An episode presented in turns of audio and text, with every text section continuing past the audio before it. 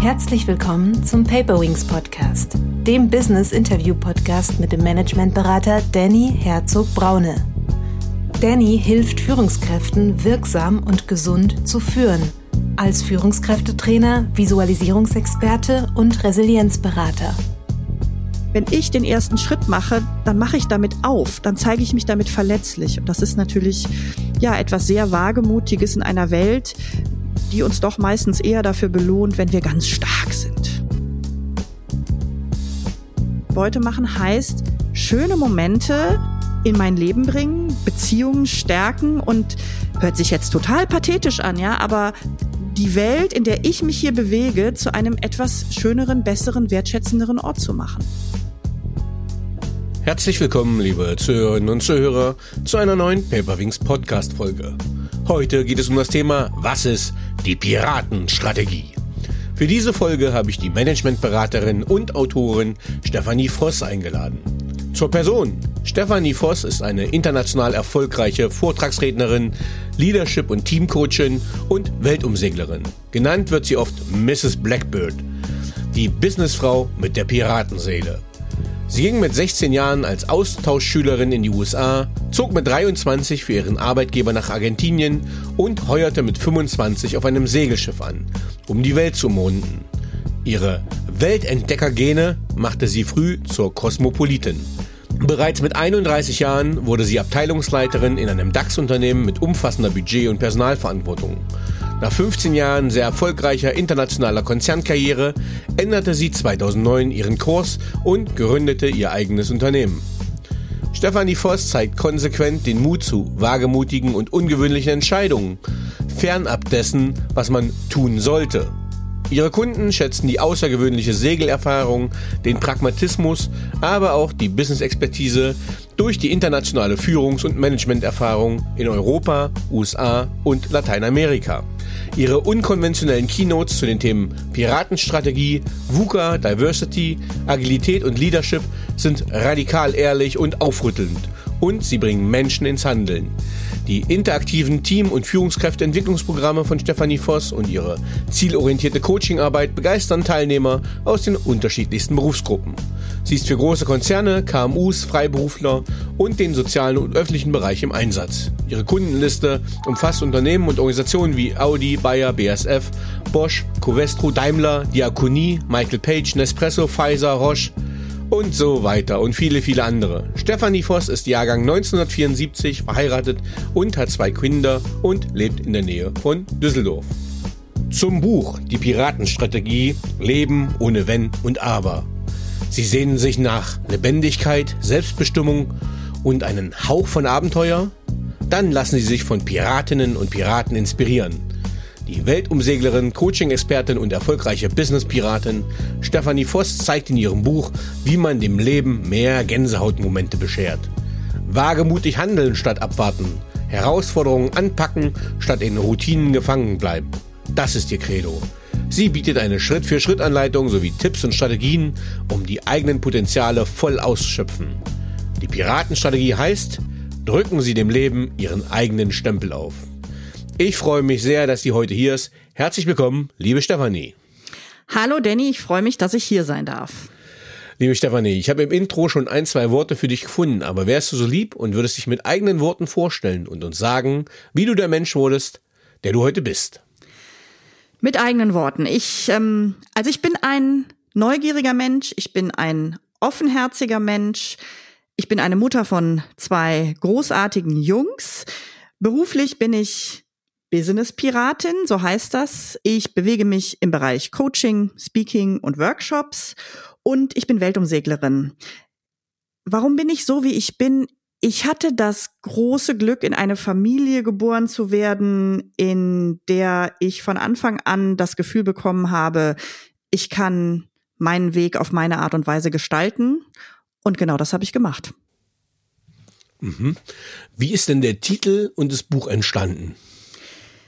Den Titel, den gibt's eigentlich schon sehr, sehr lange, weil das Buch letztendlich das Produkt eines Vortrags ist. Ich habe vor vielen, vielen Jahren angefangen, als äh, Keynote-Speakerin Vorträge zu halten und habe zunächst mal einen Vortrag über meine Weltumsegelung gemacht. Und Den habe ich oft gemacht und den mache ich auch immer noch sehr gerne. Aber irgendwann dachte ich mir so, Mensch, du musst doch neben der Segelreise auch mal über was anderes sprechen können.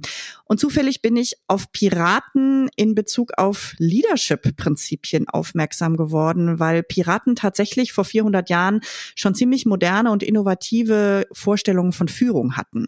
Dann habe ich die Piraten immer mehr recherchiert, dann ist daraus ein Vortrag geworden, naja, und dieser Vortrag hieß die Piratenstrategie. Und der Vortrag läuft jetzt auch schon seit einigen Jahren sehr erfolgreich und immer wieder haben Leute gesagt, Mensch, dazu müsste es doch ein Buch geben. Ja, und dann habe ich jetzt das Buch dazu geschrieben und das heißt eben genauso wie der Vortrag Leben ohne Wenn und Aber ist nicht der Untertitel des Vortrags, aber das kam dann ehrlicherweise auch noch ähm, vom Verlag dazu und ich finde den Titel einfach großartig, auch den Untertitel und ja, identifiziere mich jetzt auch so richtig damit. Ja, ich habe dich eben schon, äh, dein Buch quasi eben schon gelobt im Sinne, hat auch ein sehr freshes Cover, schöner ja. Graffiti-Look, äh, bisschen digital, ein bisschen Vintage, ziemlich cool, coole Farben. Ähm, wer ist denn die Zielgruppe deines Buches? Die Zielgruppe meines Buches sind Menschen, ich sage immer so gerne in der Lebensmitte. Und das meine ich aber breit gesprochen, also von irgendwas ähm, 30 bis äh, wahrscheinlich irgendwo so Mitte 60 und es sind meistens Menschen, die das Thema sehr, sehr anspricht, die so das Gefühl haben, ja, es läuft irgendwie ganz okay, aber es fehlt auch was. Und ähm, was da fehlt und wie sie das Fehlende erreichen können oder wie sie Kleinigkeiten in ihrem Leben verändern können, um doch mehr ne, dieses dem Leben den eigenen Stempel aufdrücken zu können. Ähm, das ist das, was die Menschen dazu bewegt, ja, meine Vorträge zu hören, aber eben auch dieses Buch zu kaufen. Mhm. Jetzt könnte ich ja sagen, okay, jetzt gehst du hier mit Freibeutern, mit Kriminellen äh, ins Marketing rein. Ja. Ähm, das heißt, äh, äh, eigentlich aussätzige Kriminelle. Warum dienen dir Piraten als Vorbilder? Also wenn man über Piraten nicht viel weiß, dann hat man natürlich sofort das Verbrecherbild im Kopf. Und was ganz wichtig ist und was ich auch im Buch direkt zum Einstieg erwähne, ich beziehe mich nicht auf das, was gerade vor dem Horn von Afrika passiert. Ähm, das ist zwar Piraterie im Sinne von so wird's genannt. Das ist aber eigentlich organisierte Kriminalität, die zufälligerweise auf Schiffen stattfindet.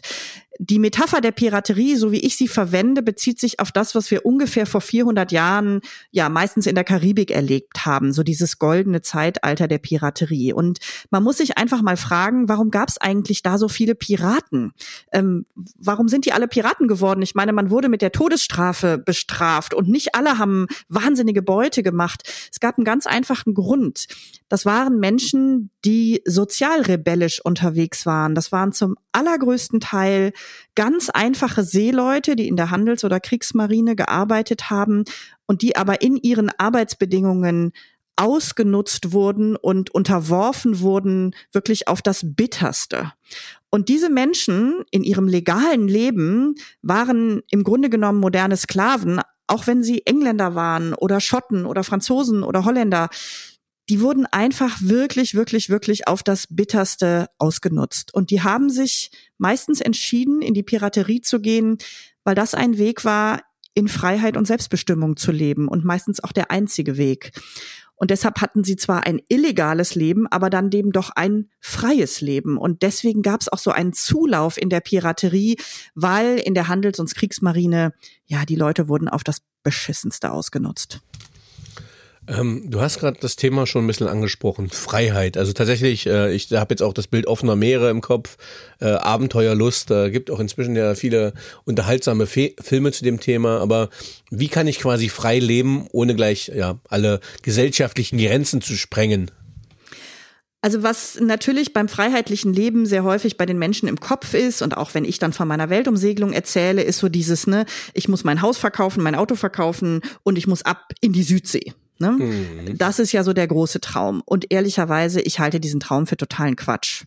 Ja, also ab durch die Mitte und alles hinter mir lassen, äh, das mag sich nach Freiheit anhören, aber das ist natürlich eine total unsoziale Art von Freiheit. Das funktioniert ja auch für die allermeisten gar nicht. Und uns binden ja auch Dinge hier. Und was ich meine mit dem Buch und auch mit dieser Piratenmetapher, ne, ähm, ohne alle Grenzen zu sprengen, du kannst auch einen durchaus freies und selbstbestimmtes Leben führen in deinem Kontext, in dem du dich bewegst, also in deinem Job und in deiner Familie und in deinem Freundeskreis und in deiner Community, in der du lebst. Es gibt ganz viele Stellschrauben, die wir häufig einfach übersehen oder irgendwie noch nie richtig wahrgenommen haben, an denen wir drehen können, um das Gefühl zu bekommen und um, um ja diese Selbstbestimmung auch im ganz normalen Alltag umzusetzen. Und auf diese Knöpfe, an denen wir da drehen können, auf die will ich mit dem Buch hinaus, die möchte ich sichtbar machen und ich möchte natürlich Menschen einladen, eben an diesen Knöpfen zu drehen, anstatt so das Gefühl zu haben, naja, alles plätschert halt irgendwie so vor sich hin und so richtig cool ist es irgendwie nicht. Hm, jetzt würde ich da direkt mal in die Praxis reingehen. Ähm, du bist ja auch im Bereich Coaching unterwegs. Mhm. Ähm, vielleicht kannst du ja mal äh, einen durchschnittlichen, im Sinne von querschnittlichen ähm, Coachie äh, von dir beschreiben mhm. und was so die Stellschrauben sind, wo du sagst, hier, hier kannst du mal die Augenklappe nehmen und das Kapermesser, hier kannst du einfach mehr Pirat oder Piratin sein. Ja, die klassische Coaching-Frage, die natürlich sich ganz häufig stellt, ist irgendwas rund um zwischenmenschliche Konflikte. Ne? Also mhm. es kommt jemand ins Coaching und hat ein Thema mit Chef oder Chefin, mit Kollege oder Kollegin oder auch in einem größeren Kontext, zum Beispiel in einem Projektteam oder ähnliches. Und das, was ich dann anleite durch das Coaching und was natürlich auch sich im Buch ein Stück weit wiederfindet, ist, was ist eigentlich ein wagemutiger Umgang mit Konflikten? Und ganz klar ist natürlich, Aussitzen ist eine sehr schlechte Strategie, wird aber von sehr vielen Menschen gewählt. Dann gibt's natürlich dieses sich zurückziehen auf meine Position, ne? die anderen sind schuld, ich kann doch gar nichts dafür. Und wagemutig ist es, und das ist ja so der, der Untertitel, der in dem Buch immer so mitschwingt, ne, wie kann ich wagemutig sein wie ein Pirat? Wagemutig ist es, wenn ich sehr große Anstrengungen unternehme, dass ich der Erste bin, der den Konflikt anspricht, löst, immer wieder den ersten Schritt gehe, von meiner Seite aus aufmache. Also wenn ich diejenige bin oder derjenige bin, der wirklich sehr aktiv und bewusst und ja auch vehement daran arbeitet, dass sich Beziehungen wieder verbessern, wieder klären, dass sich Missverständnisse auflösen, das ist wagemutig, ähm, weil es uns natürlich aus der Komfortzone rausbringt. Warum verharren wir so oft? Warum sitzen wir Konflikte so gerne aus? Ja, weil es total unangenehm ist, der Erste zu sein, der hingeht und sagt, habe ich vielleicht irgendwas falsch gemacht? Was kann ich tun, dass sich das verändert? Wie kann ich dazu beitragen, dass sich eine Situation auflöst? Wie kann ich eine Beziehung wieder reparieren?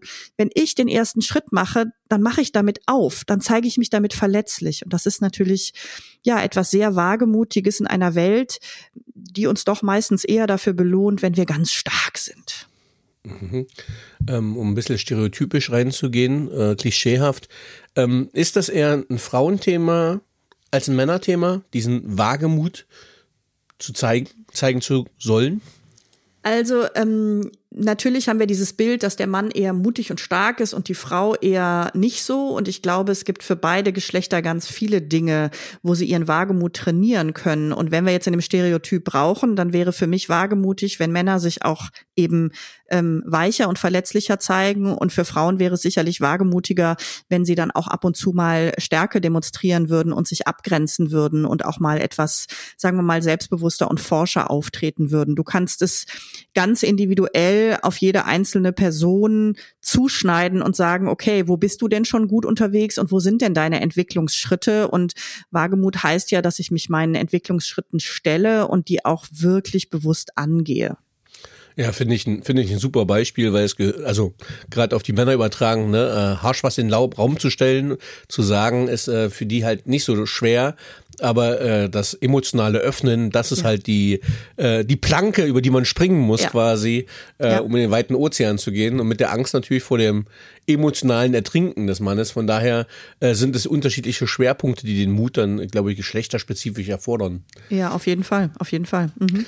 Ähm, du sagst auch, es gibt eine Formel für Wagemut. Was ist denn deine Wagemut-Erfolgsformel? Ja, die Erfolgs Erfolgsformel lautet P mal W gleich Erfolg. Und das P steht für Potenziale und das W steht eben für den Wagemut. Und worauf ich hinaus will, ist, die allermeisten Menschen haben unglaubliche Potenziale. Sie haben unglaubliche Fähigkeiten und Talente. Sie wissen eine ganze Menge. Ja, sie lernen Fremdsprachen, sie lesen Sachbücher. Also sie eignen sich wirklich permanent neue Dinge an und dann fehlt aber Und wenn man das jetzt buschikos ausdrücken würde, würde man sagen, es fehlt der Arsch in der Hose, das auch umzusetzen. Mhm. Und das ist der Wagemut, ja. Nur weil ich ein Seminar gemacht habe über gute Konfliktgespräche, heißt es ja noch lange nicht, dass ich einen Konflikt auch wirklich anspreche. Ja, nur weil ich jetzt sagen wir mal irgendein neues Fachthema aufgearbeitet habe und mich da richtig reingefuchst habe, heißt das ja noch lange nicht, dass ich wenn ich in der Besprechung sitze mit meinen Kolleginnen und Kollegen und mein Chef vertritt eine Meinung, die einfach sachlich falsch ist, dass ich mich da hinstelle und sage, ähm, das ist ganz anders und so und so und so ist die Lage aber eigentlich. Also Dinge können ist super wichtig. Dinge wissen ist auch super wichtig. Ich muss aber auch die Fähigkeit haben, im entscheidenden Moment den Adrenalinschub auszuhalten, den es natürlich mit sich bringt, wenn ich mich dann auch äußere und einbringe. Und das ist die Wagemut-Erfolgsformel. Äh, Finde ich ein Spitzenbeispiel. Ich habe letztens einen Workshop gehabt, wo es um äh, Vertrauen ging. Also mhm. und da und im Unternehmen, in der Institution, es geht um Vertrauen. Und dann habe ich so ein bisschen beschrieben, was so Vertrauen ist. Und hui, hui, hui, war da plötzlich Energie in dem Raum.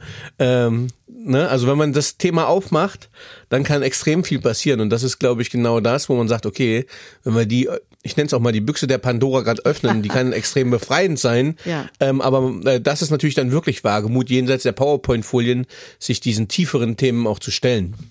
Ja, und Vertrauen ist ja ein total schönes Thema. Ne? Knüpft an an das, was wir gerade gesagt haben. Ne? Zu wem hast du wirklich, wirklich Vertrauen?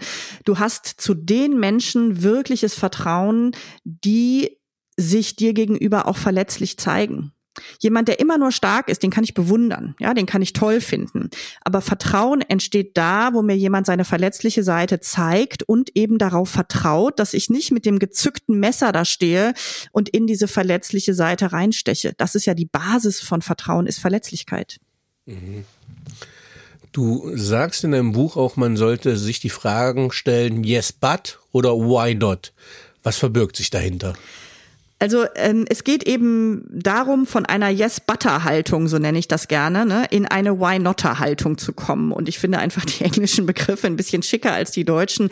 Es gibt unfassbar viele Ja-Aber-Menschen. Mhm. Ähm, wir sind alle umgeben von Leuten, die uns wirklich notorisch erklären, dass das nicht funktioniert, ja, aber das ist schwierig, ja, aber das hat noch nie geklappt, ja, aber das äh, hat doch schon mal jemand versucht und ist damit auch gescheitert. Also Skeptiker sind überall zu finden. Es ist ja auch nichts daran grundsätzlich verkehrt, sich mal ein paar Gedanken und Sorgen zu machen. Ich glaube aber, dass wir davon sehr, sehr, sehr durchseucht sind, von dieser Ja-Aber-Haltung. Ehrlicherweise gerade in Deutschland. Ja, die Deutschen sind ja sehr gerne sehr skeptisch. Und ich habe bei mir selber einfach gemerkt, immer wenn ich so ein Ja-Aber entgegengeworfen kriege, dass bei mir mittlerweile so ein Mechanismus da ist, wenn ich ein Ja aber höre, dann denke ich automatisch, ja, warum denn nicht?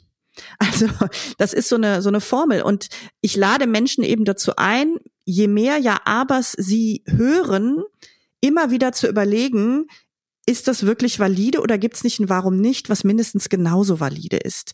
Und so kann ich halt, wenn ich von vielen Skeptikern umgeben bin, und das sind wir fast alle, ne, äh, skeptische Menschen gibt es nun mal überall, ähm, so kann ich quasi trainieren, immer wieder einen Perspektivwechsel zu üben. Ich krieg ein Ja, aber und guck mir das an und sag, okay, und was ist denn die Warum-nicht-Seite davon? Und kann also so quasi immer wieder automatisiert so einen, einen gedanklichen Switch machen in eine andere Perspektive. Und den halte ich für sehr wichtig, wenn wir wagemutig leben wollen.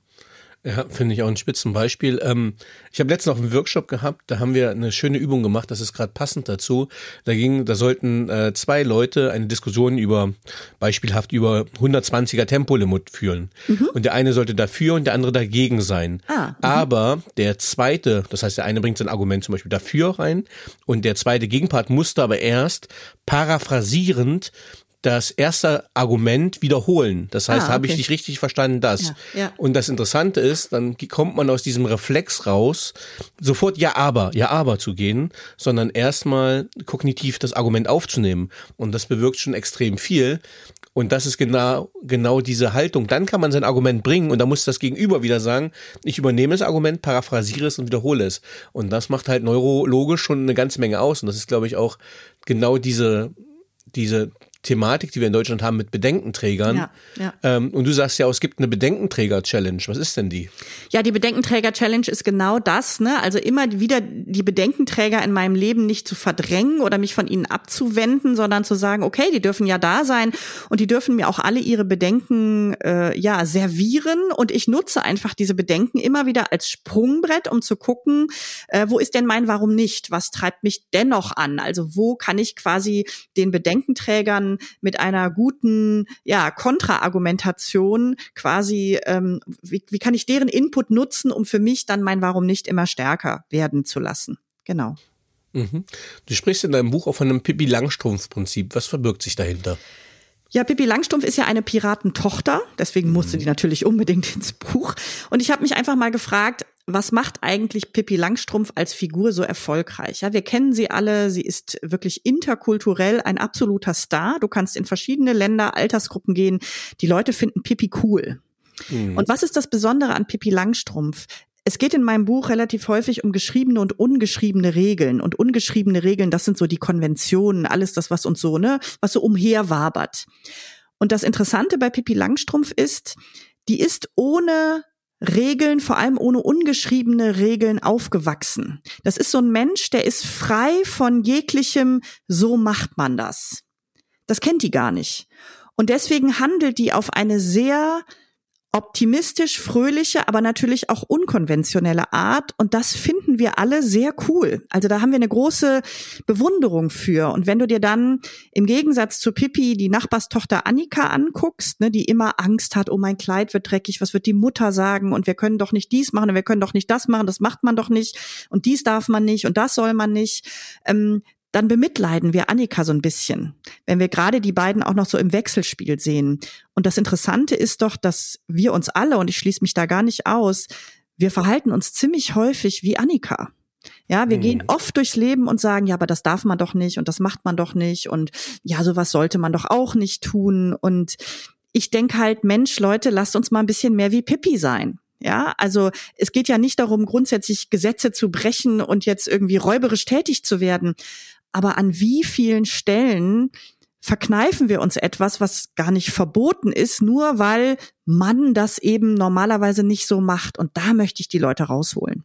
Ja, ja, also ähm, ich glaube, es gibt so ganz viele Anpassungen in der Gesellschaft, ja. äh, wo man sich ja, ungeschriebenen Gesetzen beugt äh, und sich damit selber irgendwo unterdrückt, ähm, wo man sich eigentlich freier ausleben könnte. Ja, und es sind so, es sind manchmal so banale Kleinigkeiten. Ja, vor ein paar Tagen stand ich an der Supermarktkasse und vor mir fehlte jemanden irgendwie, fehlten 10 Cent, äh, damit er sein Kleingeld irgendwie nutzen konnte. Ne? Und dann hätte, muss er dann den 50-Euro-Schein rausholen. Und dann habe ich schnell ins Portemonnaie gegriffen und habe dem 10 Cent gegeben. Der hm. wollte die gar nicht annehmen. Ich sagte, bitteschön, ich schenke Ihnen das, ja. Ich sammle hier hm. gerade Karma-Punkte fürs Universum. Keine Ahnung, ja. Das ist so, ja, aber man verschenkt doch nicht an einen wildfremden Menschen 10 Cent. Ja, warum denn nicht? Ja, ja, ja. aber was ist der, ist das verboten? und das sind so die vielen, vielen, vielen Kleinigkeiten, die, ne, so, die irgendwie in uns drin sitzen. Und was ich so gefährlich finde, ist, wir sind uns oft überhaupt nicht bewusst, wie sehr uns das alles steuert. Und ähm, ja, der Schritt geht eben über das sich bewusst machen, was mich da alles steuert, was es alles so für Konventionen gibt. Und dann aber eben sehr bewusst zu sagen, so, und die breche ich jetzt einfach mal um einfach auch mal für mich die Erfahrung zu machen, es gibt eben auch andere Wege und Möglichkeiten, ja, Situationen zu gestalten. Und meistens ist das dann auch noch ja nicht immer, aber sehr oft ist es auch noch sehr freudvoll. Also es ist auch noch ein Moment, der irgendwie in Erinnerung bleiben kann. Mhm. Jetzt hast du ganz Piraten untypisch gesagt, dass du Geld weggibst, aber eigentlich äh, machen Piraten ja Beute. Wie kapern denn die das Leben und wie machen man als Piratin Beute? Also ähm, in meinem, in meiner Metapher, so wie ich sie benutze, heißt Beute machen letztendlich auch dem Leben einfach schöne Momente zu bescheren. Und das kannst du natürlich auch dadurch, dass du Dinge verschenkst und sei es, dass du ein Lächeln verschenkst oder dass du eine Übung im, im Buch ist, ähm, einfach mal ganz viel Danke sagen. Ich mache in meinen Workshops häufiger mal äh, ne, so zu, zu irgendeinem Einstiegsthema, frage ich so, ja, also ne, es geht um Veränderung. Wer von euch wünscht sich eigentlich, dass die Welt ein wertschätzenderer Ort ist, dass wir uns einfach mehr gegenseitig Danke sagen, dass Menschen sich mehr gegenseitig anerkennen und wertschätzen. Kannst dir vorstellen, ja, alle Hände gehen hoch. Ist ja klar, möchte gerne jeder. Und dann kommt die Frage, ja, und wie oft hast du denn heute schon dich herzlich bedankt?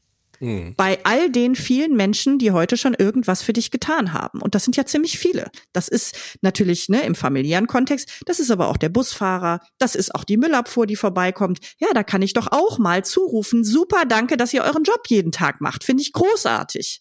Ja, das können alle möglichen Dinge sein. Und das meine ich mit Beute machen. Beute machen heißt, schöne Momente in mein Leben bringen, Beziehungen stärken und hört sich jetzt total pathetisch an, ja, aber die Welt, in der ich mich hier bewege, zu einem etwas schöneren, besseren, wertschätzenderen Ort zu machen. Das ist auch die Art und Weise, wie ich finde, wie Beute machen gut funktionieren kann. Und ich habe natürlich auch nichts gegen finanzielle Beute, ja, ganz klar. Aber es gibt eben viel, viel, viel mehr als den finanziellen Aspekt, wenn es darum geht, dem Leben, im Leben Beute zu machen.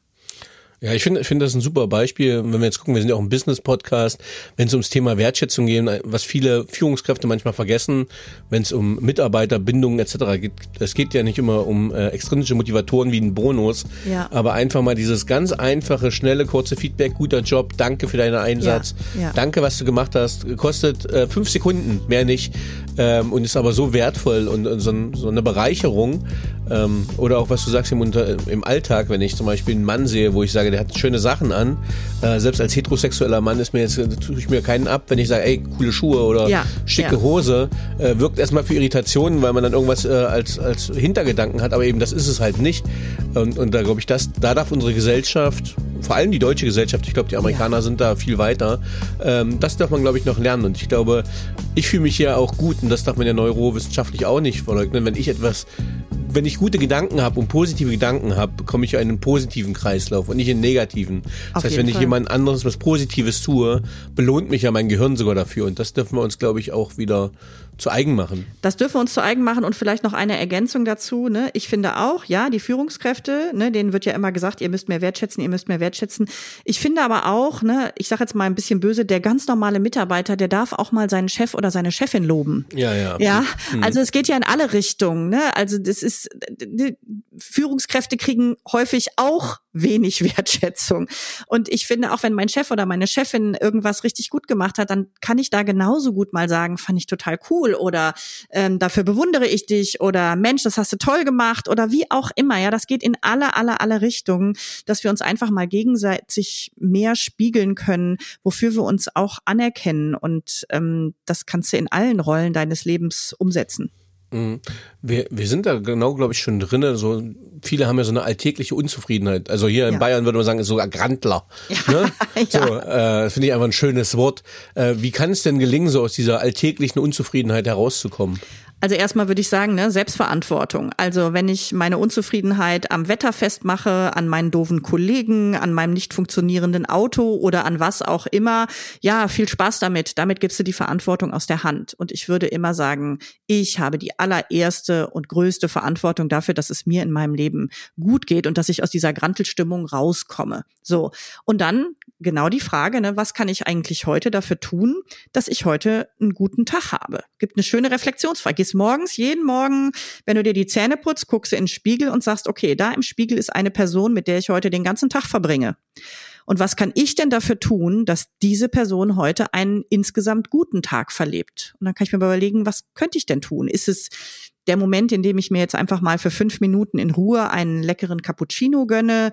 Ist es, dass ich mir auf irgendeine andere Art und Weise etwas Gutes tue? Oder ist es, wie du gerade so schön beschrieben hast, ne, dass ich mich bei anderen Menschen bedanke, da gute Gefühle auslöse und die kommen ja dann eben auch zu mir zurück. Also für mich fühlt sich ja auch gut an, wenn ich merke, ich bin in einer guten Verbindung zu anderen Menschen.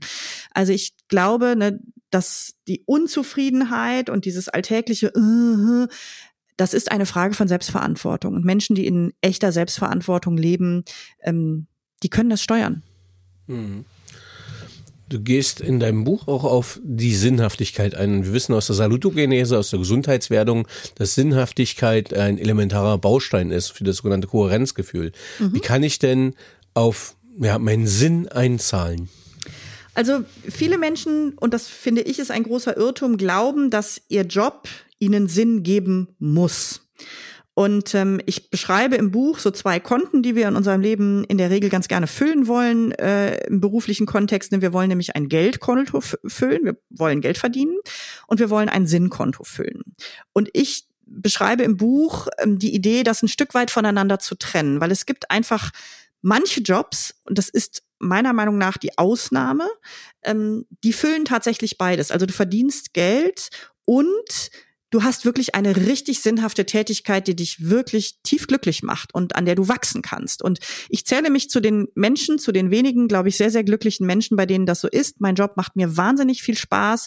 Ich kann jeden Tag was Neues lernen und tatsächlich verdiene ich damit auch vernünftiges Geld. Ich glaube, die große, große, große Mehrheit der Jobs ist so, wir verdienen damit Geld, sie sind okay, aber so richtig sinnerfüllend sind sie nicht.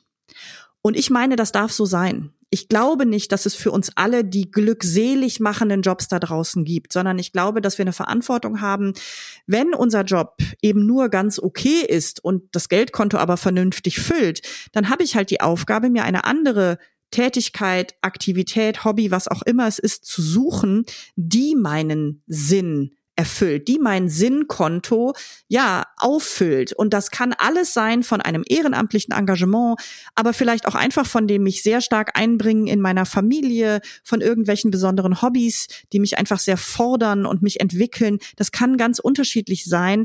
Ich glaube aber, diese Suche nach wir, ne, wir alle müssen den Job finden, der unendlich perfekt ist und auch noch super bezahlt Ah, ich sage immer, fünf Prozent der Leute haben das und die machen die anderen 95 Prozent völlig fertig mit ihrem Glückseligkeitsgedusele. Äh, und ähm, deswegen trenne ich das ganz gerne voneinander. Übrigens auch in meinen Coachings gehe ich da mit meinen Klienten sehr hart äh, in die Analyse.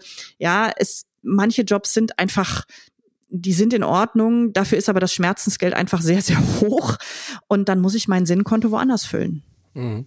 Ich nehme da, ich nehme da gerne den Satz: äh, Auf der Suche nach dem Besseren verlierst du das Gute. Ja, ganz genau. Ähm, ähm, ja, also ähm, viele sind sich, also ähm, du kennst es ja auch als Selbstständige, ne? Also wenn man dann in KMUs unterwegs ist, in Konzernen, wo wir das, ähm, ich sage mal, mittlere Management haben, äh, die alle schon sehr gut verdienen, aber die dann eine hohe Unzufriedenheit mit ganz vielen Sachen haben, die aber zu wenig gespiegelt kriegen, wie es einfach anderen geht. Ne? Ja. Ich glaube, da ist man viel ja. in seiner eigenen Bubble und reflektiert nicht mehr. Und ähm, genau was du sagst, diese diese Suche nach dem Purpose, ähm, ich glaube, bei manchen Sachen kann man das auch im beruflichen Kontext, darf man das nicht zu hoch aufhängen. Ne? Ja.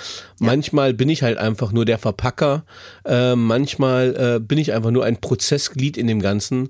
Und so wie du sagst, dann darf ich meine Werte und da kommen wir gleich drauf zu sprechen, äh, woanders auffüllen, die Sinnhaftigkeit, so wie du sagst, ja. im Ehrenamt, äh, bei der Feuerwehr, wo ich sage, okay, ich gebe der Gesellschaft halt wirklich was zurück, was mir in meinem Beruf jetzt erstmal nicht so offensichtlich erscheint.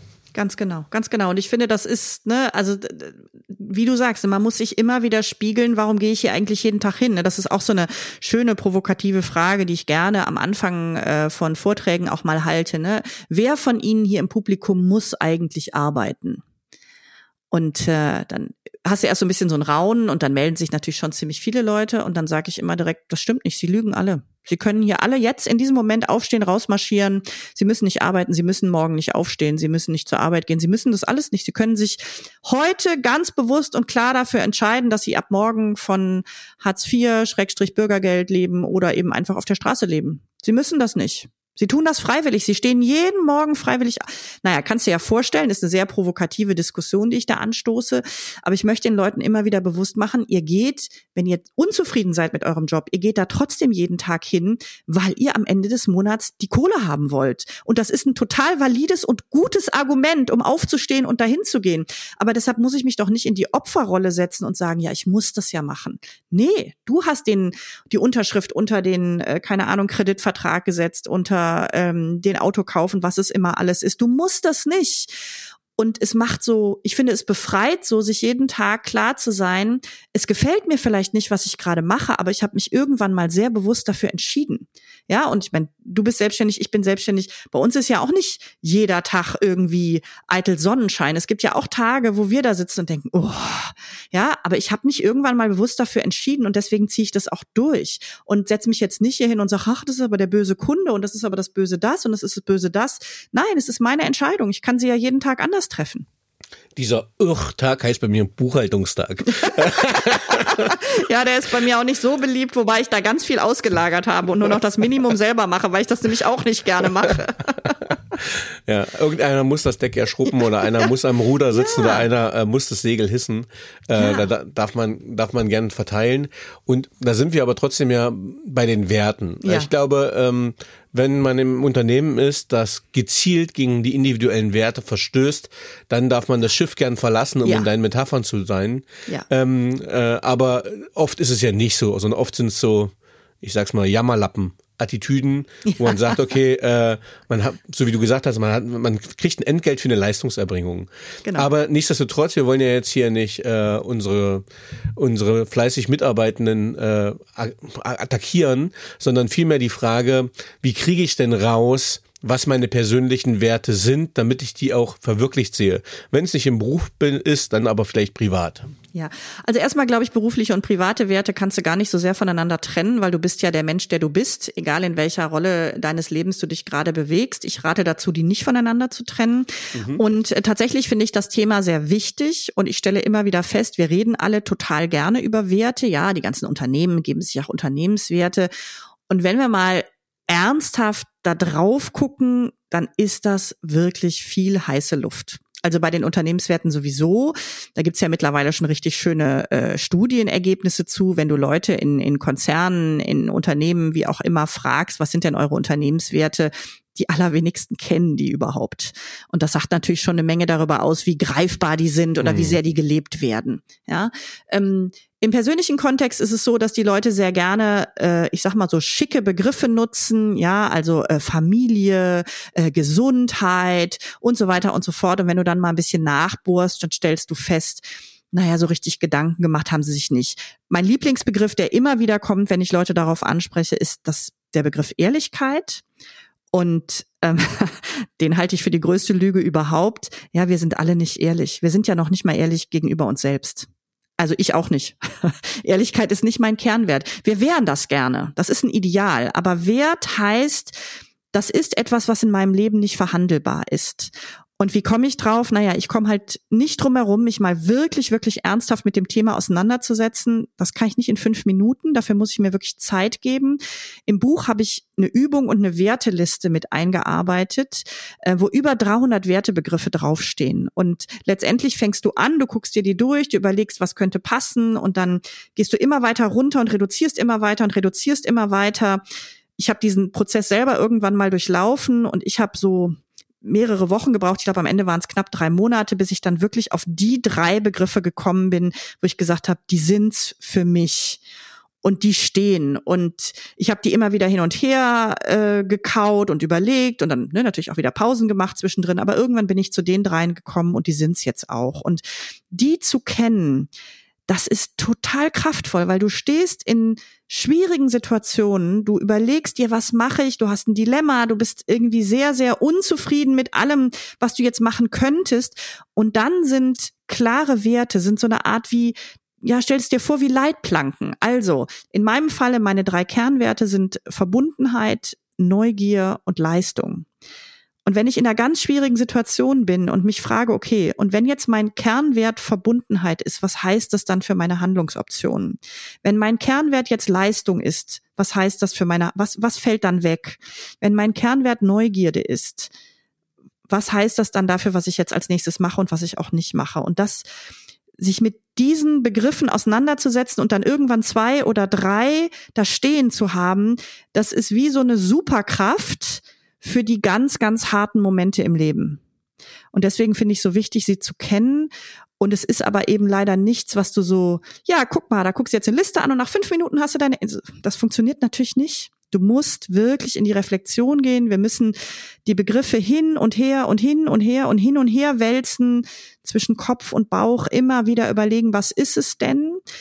Und eben in den allermeisten Fällen das, was wir so spontan sagen, ne, so Gesundheit, Ehrlichkeit, Familie und so weiter, das ist es bei den allermeisten Menschen nicht, wenn sie dann wirklich mal ernsthaft darüber nachdenken. Ja, ja, also finde ich spannend. Äh, jetzt noch zum Beispiel, wenn wir deine Werte nehmen, beispielsweise Verbundenheit, äh, wenn du selbstständig bist und eine Einzelkämpferin bist, ne, mhm. äh, dann brauchst du halt dieses Gefühl oder diesen Wert der Verbundenheit auf anderen Ebenen, äh, wo du dir das quasi holen darfst. Und äh, ich glaube, so ein Leistungswert ähm, hat viel mit persönlichem Wachstum, persönlicher Entwicklung zu tun. Ja, und ich bin also ne, ich bin ein Arbeitstier. Also ich bin einfach äh, tatsächlich sehr fleißig und mache mir sehr viel Mühe und sehr viel Arbeit mit Dingen, wo andere Leute sagen, ach komm, das kannst du auch anders machen. Ja, und das ist mir irgendwann auch noch mal klar geworden. Ich war auch mein ganzes Leben lang schon durchaus ehrgeizig. Das ist natürlich nicht nur positiv, das hat auch eine sehr große Schattenseite, aber das ist so und das ist für mich also wirklich was Gutes hinzulegen und mein Bestes zu geben, das ist für mich etwas, was nicht verhandelbar ist. Ich versuche in jeder Situation, bei jedem Kunden, ich versuche wirklich hervorragende Leistung abzuliefern und ähm, ja, und das führt natürlich dazu, dass ich mir manchmal die Nächte um die Ohren schlage, dass ich andere Dinge vernachlässige. Das ist die Rückseite davon. Aber es, ich merke einfach, das zählt. Und ich möchte noch mal zu dem Kernwert Verbundenheit zurückkommen. Mich hat irgendwann mal eine Freundin angesprochen und gesagt, du hast den Wert Familie nicht in deinen Kernwerten, aber du bist eine Mutter von zwei Kindern. Wie kann das denn sein? Und wenn Familie mein Kernwert wäre, dann würde ich nicht so viel Zeit entfernt von meiner Familie verbringen. Ich habe schon als Angestellte und jetzt als Selbstständige auch, ich habe mich immer wieder entschieden, viel zu reisen. Ich bin sehr viel beruflich unterwegs, viel mehr als mein Mann mir ist meine Familie wichtig, aber mir sind andere Dinge eben auch wichtig. Eine Verbundenheit mit meinen Kindern ist mir wichtig, aber ich stelle die Familie nicht immer an alleroberste Stelle, sondern ich tue viele Dinge, die quasi mich von der Familie wegziehen. Und das tue ich bewusst und das ist mir auch klar und das tue ich auch tatsächlich gerne. Und deswegen war für mich zum Beispiel ganz, ganz klar, Familie ist nicht mein Kernwert. Ich stelle nicht die Familie über alles. Das machen andere Menschen viel, viel mehr als ich. Verbundenheit ist mir wichtig, aber aber eben Verbundenheit zu meiner Familie und zu vielen anderen Menschen. Und auch das ist natürlich, ja, das ist eine ehrliche Auseinandersetzung. Das ist natürlich auch hart, sich das einzugestehen. Ja, ich bin eine Mutter von zwei Kindern und ich verbringe sehr viel Zeit ohne meine Kinder. Immer schon, seit sie auf der Welt sind. Aber für mich ist das der richtige Weg. Ja, du schreibst in deinem Buch, dass Opportunismus eine Tugend ist. Das äh, würde ich jetzt bei Piraten gar nicht erwarten. Wieso ist denn Opportunismus eine Tugend? Also Opportunismus hat natürlich erstmal einen schlechten Ruf bei uns. Ne? Wer ein Opportunist, der richtet ja sein Fähnchen nach dem Wind. Ich glaube, dass Opportunismus ja im Grunde genommen nichts anderes ist als ein hohes Maß an Anpassungsfähigkeit. Wenn wir uns jetzt mal die Welt angucken, wie sie sich verändert, in welchem Tempo und in welcher Radikalität, dann ist Anpassungsfähigkeit für mich jetzt erstmal nichts Schlechtes. Und ein Opportunist ist ja jemand, der immer, wenn sich Dinge wieder verändern, nach neuen Möglichkeiten sucht. Das ist so eine Art, ja, Möglichkeitenentdecker. So könnte man ihn vielleicht am ehesten nennen. Und ich glaube, dass das genau das ist, wovon wir mehr brauchen. Das geht wieder so ein bisschen zurück auf das, was wir vorhin schon gesagt haben mit dieser Why-Notter-Haltung. Ne? Warum eigentlich nicht? Es ändert sich eine Rahmenbedingung, es ändert sich irgendwas und statt zu sagen, oh nein, gucke ich und überlege, okay, wie kann ich das jetzt für mich nutzen? Was ergeben sich daraus für neue Handlungsalternativen? Das ist für mich eine gesunde Form von, von gutem Opportunismus. Heißt ja nicht unbedingt, ich hänge mein Fähnchen jetzt in jeden Wind, sondern ich gucke einfach immer wieder, wo sind die neuen Möglichkeiten? Ja, einfach nur vielleicht auch Darwin wieder, Survival of the Fittest, hieß ja nicht das Recht des Stärkeren, sondern ähm, das Überleben der Angepasstesten. Ne? Also wie, ja. wie integrierst du dich in eine Bootsmannschaft, in ein Piratenboot, wo kannst du den Mehrwert für die Gemeinschaft auch liefern? Genau, wo kann ich also im Grunde genommen, wo kann ich mich am besten einbringen, wo kann ich meine Stärken, meine Talente, meine Fähigkeiten einbringen und wo aus jeder Veränderung, wo öffnen sich da wieder die neuen Türen? Denn immer wenn sich irgendwas verändert und irgendwas nicht mehr geht, gibt's meistens wieder irgendwas anderes, was dann eben doch wieder geht. Und mich darauf zu fokussieren, das ist so eine Fähigkeit, ja, ich finde, davon könnten wir auch noch ein bisschen mehr haben. Ja, der Nebenpunkt, gute Eigenwerbung. Jetzt ist ja gerade das Buch, was Führung heute wirklich braucht, rausgekommen. Genau. Und in dem äh, schreibt Alex Geritzen, äh, bekannter Headhunter, äh, der Führungskräfte sucht einen Beitrag vor allem darüber, wo es geht um Anpassungsfähigkeit. Ja. Ja. Das heißt, Führungskräfte müssen anpassungsfähig sein. Ich gebe immer gerne das Beispiel, ne, wenn du mal gelernt hast, wie man Formular 1a ausfüllt, jetzt gibt's aber Formular 1b, dann musst du halt die Fähigkeit haben, auch das ausfüllen zu können. Und ja. in dieser volatilen, unsicheren, komplexen und mehrdeutigen Welt äh, ja deine Funktion, dein Mehrwert und dich auch anpassen zu können, um ja zu überleben im wahrsten Sinne des Wortes. Auf jeden Fall. Und ich finde, ne, bei der Anpassungsfähigkeit, was ich auch immer wieder feststelle in meinen Führungskräfte-Workshops, wenn Leute über lange Zeit mit einer gewissen Strategie sehr erfolgreich waren, dann macht sie das unglaublich unflexibel, von dieser Strategie sich dann auch mal wieder zu verabschieden. Und ähm, ich zitiere dann gerne äh, einen Fußballer, ich glaube, das war Jürgen Wegmann, der mal gesagt hat, man muss alles Wissen vergessen können. Und ich finde, wir leben in so einer Zeit, in der es tatsächlich manchmal, wenn ich viel Tradition, viele, sagen wir mal, Erfolgsrezepte der Vergangenheit in mir drin trage, dann kann das fast eine Belastung sein, weil wir so häufig gezwungen werden, uns wirklich radikal neu zu orientieren. Ja, ne, der Koala, der, keine Ahnung, nur äh, den Bambus essen kann oder Eukalyptusblätter essen kann, wenn es kein Eukalyptus mehr gibt, hat er halt ein Riesenproblem in ja. der ökologischen Nische. Genau. Ähm, du schreibst in deinem Buch auch über Killerfragen. Was sind denn die Killerfragen? Ja, also die Killerfragen kommen tatsächlich nicht aus der Piratenzeit, sondern sie kommen aus meiner Workshop-Praxis heute. Ist so, glaube ich, mit das am meisten, sagen wir mal, weiter genutzte Tool aus allen meinen Workshops. Kennst du die drei Killerfragen? Wir alle kennen sie und trotzdem so in dem Sinne haben wir sie nicht im Kopf und sie lauten ganz einfach. Erstens, wer hat Recht? Zweitens, wer hat Schuld? Drittens, wer hat angefangen? Und diese drei Fragen werden überall rauf und runter diskutiert, bringen uns aber in der Regel keiner Lösung auch nur irgendwie näher, ja, und ich finde sie so krass, weil du sie überall erlebst. Du erlebst sie in kleinen Organisationen, großen Organisationen, in Familien, in Freundeskreisen, in Sportvereinen, überall. Wer hat Recht, wer hat Schuld, wer hat angefangen? Wir diskutieren das überall. Und ich finde, das sind so unfassbar unproduktive Diskussionen, dass ich mir wünsche, dass Menschen viel schneller darauf aufmerksam werden, wenn sie in so einer Killerfragendiskussion stecken und sich einfach diese Fragen abgewöhnen. Und einer meiner ganz schönen Erfolge als, äh, als Teamcoach ähm, vor einigen Jahren war, ich habe ein Team begleitet über mehrere Jahre. Und ich glaube, es war der erste oder zweite Teamworkshop, den wir gemacht haben. Und da haben wir ausführlich über die Killerfragen gesprochen. Und als ich dann das nächste Mal zu dieser Gruppe kam, das war noch vor der Pandemie, äh, die hatten immer einen Besprechungsraum, in dem sie ihre Teammeetings abhielten. Und dann hing an der Wand hing ein großes Schild und da stand drauf, in diesem Raum wird alles besprochen, nur nicht die drei Killerfragen. Und dann haben die sich die da hingehangen, um sich einfach daran zu erinnern, wie bescheuert es ist, über diese drei Fragen zu diskutieren. Ja, Thema Lösungsorientierung versus Problemorientierung. Ja. ja, und ich meine, kennst du ja auch aus deiner Arbeit, ne? Also wenn Leute sich ums Recht haben streiten, ja, also warum dürfen denn nicht auf eine Situation mehrere Perspektiven im Raum sein? Warum kann ich nicht sagen, du siehst eine Situation und ich sehe sie so und jemand anders sieht sie wieder anders und wir lassen alle drei Perspektiven gelten und wenn wir eine Entscheidung brauchen, dann haben wir ja zumindest in der Organisation meistens eine Entscheidungshierarchie, die dann greifen kann und deswegen dürfen doch trotzdem die unterschiedlichen Perspektiven bestehen bleiben. Ja? Also wer steht denn morgens auf und möchte gerne von seinen Kolleginnen, Kollegen oder wem auch, wem auch immer überzeugt werden, dass er Unrecht hat? Ähm, das passiert doch nicht. Ja, ja. No blame and shame. Ja. Du sagst, du sagst auch, es gibt eine Konfliktzauberfrage. Was ist denn die Konfliktzauberfrage? Ja, auch wieder ein sehr, sehr praktisches Tool, ähm, das ich heute in, in Workshops und Seminaren anwende. Das geht zurück auf das, was wir ziemlich am Anfang ähm, besprochen haben.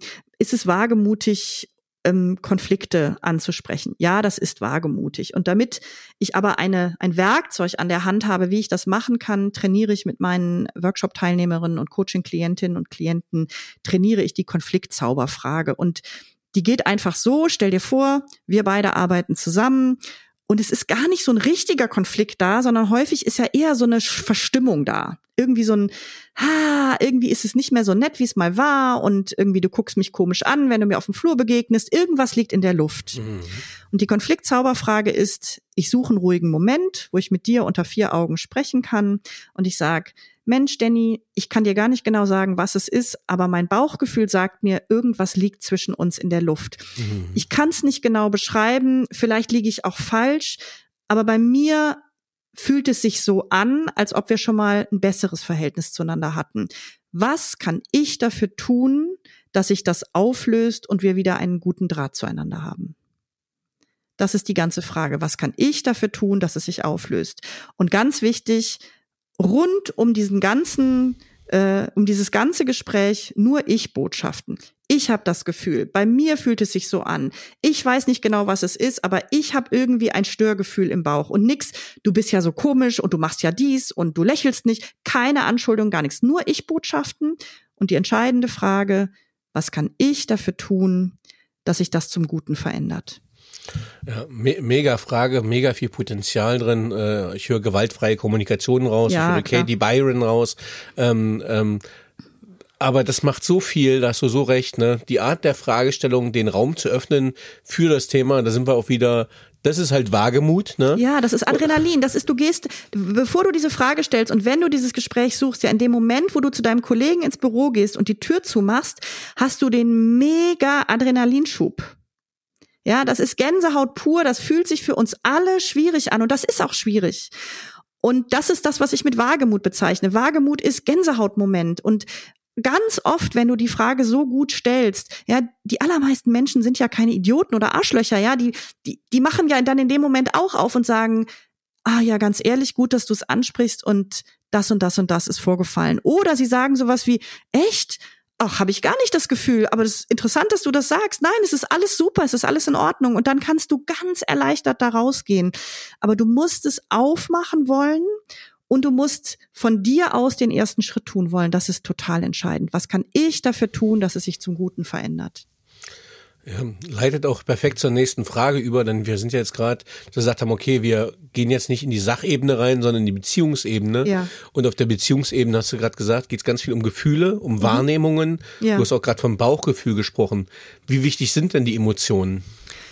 Ja, also Emotionen sind total wichtig und äh, es äh, vielleicht hast du das auch im Coaching. Ich habe immer mal wieder Coaching-Klienten ähm, und das Thema ist dann, ich will nicht so emotional sein. Ich weiß nicht, kommt das bei dir auch vor? Na, bei äh, Männern gerne, ja. ja.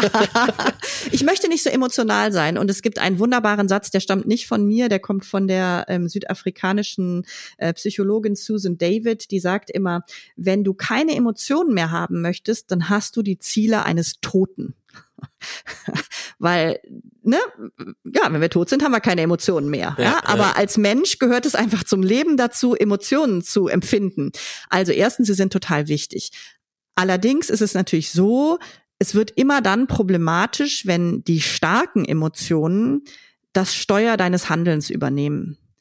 Und der Trick ist, Emotionen zu leben, zu durchleben, wahrzunehmen, mit all dem, was das natürlich auch anspruchsvoll macht und ihnen aber nicht sozusagen die Steuerung meines Handelns zu überlassen. Ja, und das ist ein gutes Beispiel, weil man muss äh, üben und trainieren, mit seinen Gefühlen umzugehen, damit genau.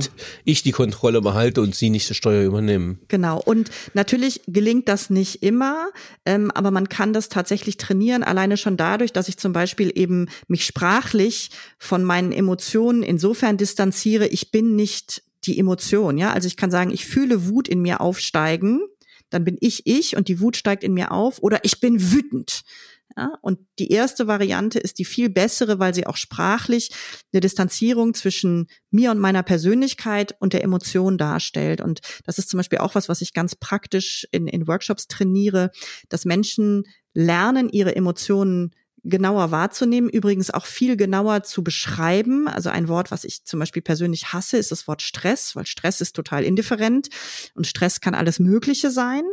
Und je genauer ich sie spezifizieren kann, beschreiben kann, aber auch beschreiben kann, dass ich sie fühle und dass sie nicht ich sind, ja, ich bin nicht meine Emotionen, desto mehr gelingt es mir, in dieses, in meine eigenen Reizreaktionsmuster einzusteigen und eben bewusst anders zu steuern als das, was quasi der erste Impuls aus der Emotion heraus tun würde.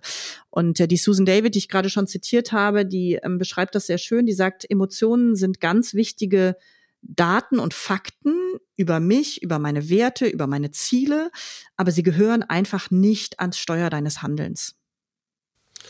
Mhm. Jetzt mache ich mir gerade ein bisschen Sorgen. Und zwar, jetzt wird dein Buch erfolgreich und ja. alle kriegen die Piratenstrategie an die Hand. Wie würde denn jetzt eine Welt voller Piratinnen und Piratinnen aussehen? Also eine Welt voller Piratinnen und Piratinnen wäre auf jeden Fall erstmal eine super schöne Welt, weil es eine Welt wäre, in der Menschen sich und anderen ganz viele Gänsehautmomente bescheren würden. Und sie würden offener, ich glaube auch ein Stück weit herzlicher aufeinander zugehen und miteinander umgehen. Es wäre aber vor allem eine Welt voller Menschen, die bereit sind, den Status quo zu verändern und die sich eben nicht in so einer abwartenden, schulterzuckenden, naja, so ist es halt, Welt einrichten, sondern das sind Menschen, die machen, die anpacken, die bewegen, die verändern und die das Gute im Sinne haben. Und, und Freiheit und Selbstbestimmung sind, glaube ich, Grundwünsche von ganz vielen von uns. Und das wäre auf jeden Fall eine Welt, ähm, ja, ich glaube, in der wir die notwendigen Veränderungen, die wir ja alle spüren, ja, in der wir die auf jeden Fall schneller, zügiger, konsequenter und mit mehr Herzblut anpacken würden. Und ähm, ja, ein, ein Satz in meinem Buch lautet, ne, raus aus dem kannst du nix machen Korsett. Also wir können alle immer was tun. Und es gibt so einen, einen Begriff, den ich wirklich ganz schrecklich finde und der sich ja in Deutschland leider sehr, sehr festgesetzt hat. Das ist der Begriff alternativlos. Ja, mhm. ähm, ich glaube, Frau Merkel hat ihn sogar geprägt. Mhm. Ja, und ich finde, nichts ist alternativlos. Es gibt immer Alternativen. Und wenn ich mich in so einer Alternativlosigkeit einrichte, und es mir so gemütlich mache, in, naja, ne, ist halt so, ist alternativlos, kannst nix machen, hm, dann gebe ich mich innerlich so auf. Und das finde ich, das darf uns allen nicht passieren. Dafür ist die Welt zu interessant, zu schön, zu bunt. Und wir möchten sie doch auch alle irgendwie zukunftsfähig machen, auch für unsere nachfolgenden Generationen. Und eine Welt voller Piraten, die würde sich viele Gedanken um das Hier und Heute, aber auch um die Zukunft machen und die würde anpacken, die würde bewegen, die würde kapern, die würde die vielen Probleme dieser Welt kapern und sie hoffentlich zum Guten lösen. Wenn wir jetzt unser fast einstündiges Gespräch zusammenfassen würden, mhm. was ist die Piratenstrategie? Die Piratenstrategie ist einfach die bewusste Entscheidung, dass ich für mein Leben verantwortlich bin und wenn ich meinem Leben meinen eigenen Stempel aufdrücken möchte, dann muss ich mich über Angst, Scham, Konventionen und vor allem die ungeschriebenen Regeln hinwegsetzen. Super, danke schön. Jetzt habe ich noch ein paar persönliche Fragen an dich. Bitte. Was braucht Führung deiner Meinung nach heute wirklich?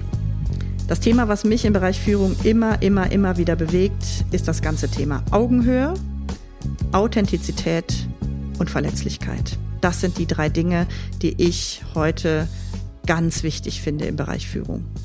Super. Auf welche berufliche Leistung bist du besonders stolz? Sicherlich auf den Aufbau meiner Selbstständigkeit, mittlerweile im 14. Jahr und aktuell natürlich, ganz ehrlich, dass ich es endlich geschafft habe, ein Buch zu schreiben.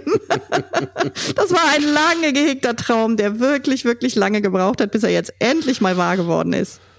Ja, es ist ein geiler Moment, das einfach in der Hand zu haben. Ne? Ja, ja. Das gebe ich ganz ehrlich zu. Es ist ein, ein großartiger Moment. Welche Fähigkeit bzw. Fertigkeit möchtest du gerne haben, die du noch nicht hast? Oh, jetzt muss ich mich leider outen. Was ich wirklich gerne können würde, ist zehn Finger schreiben. Ich schreibe immer noch mit äh, drei, vier, fünf Fingern, allerdings so wahnsinnig schnell, dass es total schwer fällt, sich umzugewöhnen. Und jetzt habe ich mir auch noch bewiesen, dass man mit meiner grottenschlechten Technik ein Buch schreiben kann. Also die Chance, dass ich das nochmal lerne, wird irgendwie immer geringer. Ja, äh, Lifehack ist mega Skill, darf man gerne lernen. Ja. Ist, äh, braucht man das ganze Leben über. Gut, es kommt ja. Diktierfunktionen, aber meine. Ja, ich, ich, ich nötige gerade meine Kinder im Alter von 14 und 16 Jahren, das zu lernen, damit sie nicht so einen Krampf damit haben, wie ich den mittlerweile seit äh, vielen, vielen, vielen Jahren habe. ja. ja. Also meine zehnjährige Tochter lernt es gerade äh, in einem Zusatzprogramm an der Schule mhm. und ich habe gesagt, bleib da dran, das äh, ja. äh, hilft dir dein ganzes Leben lang, das, das ist echter Lifehack. Leben, ja, total. Ja. Ähm, welche drei Bücher haben dich am meisten beeindruckt oder beeinflusst? Also ähm, aktuell und führungstechnisch gesehen bin ich ein ganz großer Fan von dem Buch No Rules Rules oder keine Regeln von dem Netflix-Gründer. Ähm, Hastings heißt er mit Nachnamen. Der Vorname fällt mir jetzt gerade gar nicht ein. Ähm, von Aaron Meyer und Reed Hastings. Reed Hastings, genau, genau. Das finde ich ganz großartig.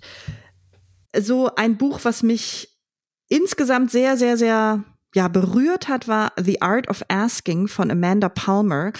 das werden die meisten nicht kennen, das ist relativ unbekannt, ist, glaube ich, auch nicht ins Deutsche übersetzt. Man muss das Buch nicht lesen, es reicht sich den TED Talk dazu anzuhören von der Amanda Palmer. Der heißt auch The Art of Asking. Ähm, ganz toller TED Talk. Es geht darum, das Universum, meine Community, Menschen in meiner Umgebung, um Dinge zu bitten und mal zu gucken, was Menschen eigentlich alles bereit sind für andere Menschen zu tun. Das ist ein ganz tolles Buch und ein ganz toller TED Talk. Und beruflich gesehen wiederum, aber auch auf die Persönlichkeitsentwicklung gesehen, das Buch ähm, The Gifts of Imperfection von Brene Brown, Die Gaben der Unvollkommenheit ist die deutsche Übersetzung. Ähm, das hat mich in meiner beruflichen Laufbahn vor allem zu diesen Themen Verletzlichkeit, Charme, Authentizität, hat mich unheimlich weitergebracht. Ich bin ein großer Brene Brown-Fan. Ich habe von ihr alle Bücher gelesen, aber ich finde, das ist immer noch, ich glaube, es ist mittlerweile zehn Jahre alt oder so, ist immer noch für mich ihr bestes Werk. Ja, habe ich letztens einen schönen Beitrag zugeschrieben zu Brene Brown. Äh, da ging es um die drei Schutzschilde, die man als Mensch hat. Ähm, das ist auch von ihr zum Beispiel spannend. Mm, ja, ganz tolle Frau. Also großartige Forschung, ganz, ganz, ganz wichtig. Und ähm, ja, kann ich auch jedem nur empfehlen. Muss man auch nicht direkt die Bücher kaufen, kann man auch erstmal die TED Talks gucken. Aber mich hat die total beeinflusst und beeindruckt. Spitzenempfehlung. Ähm, was waren die drei einflussreichsten Erkenntnisse, die deine berufliche Entwicklung bestimmten? Ich glaube, Erkenntnis Nummer eins ist, dass sich Umwege lohnen.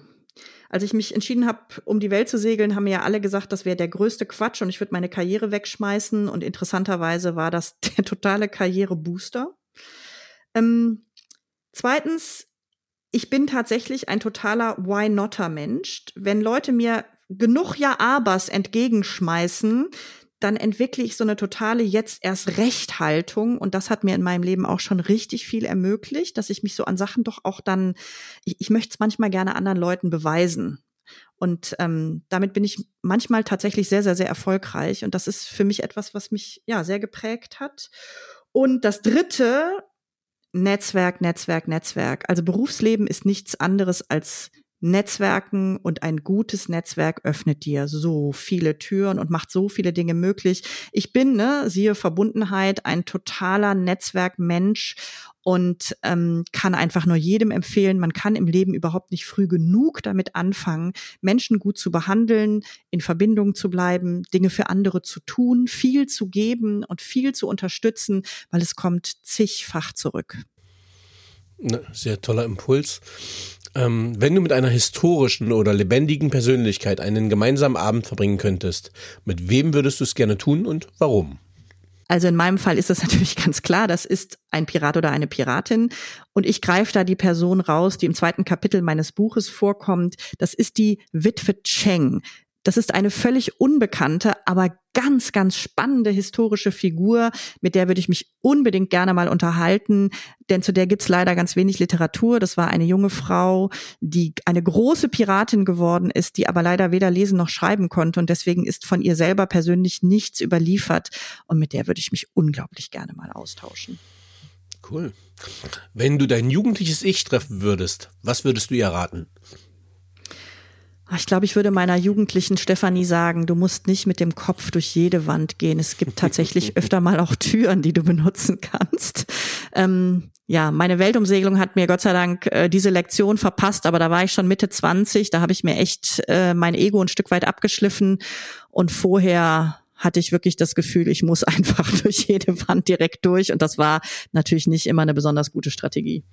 Ja, man muss nicht immer gegen den Wind segeln. Ne? Nee, nee, nee, nee, genau. Das würde auch passen. Ja, genau. ähm, was möchtest du am Ende deines Lebens von dir sagen können, erreicht zu haben?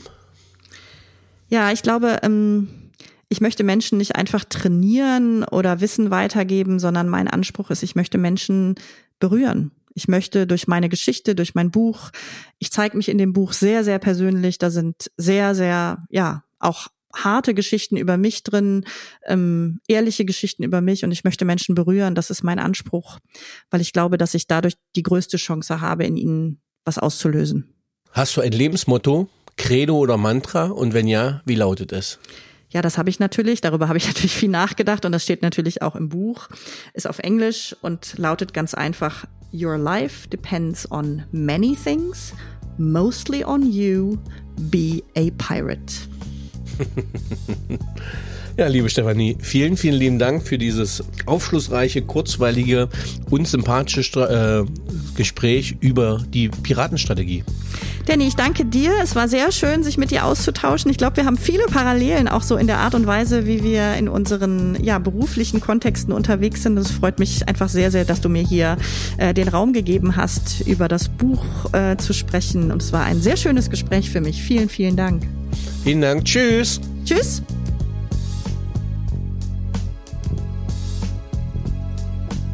So, liebe Zuhörerinnen und Zuhörer, ich hoffe, Ihnen hat dieser Podcast gefallen. Wenn er Ihnen gefallen hat, hinterlassen Sie gerne ein Abo, eine positive Bewertung und empfehlen Sie diesen Podcast weiter. Bleiben Sie gesund. Mit besten Grüßen, Ihr Danny Herzog Braune.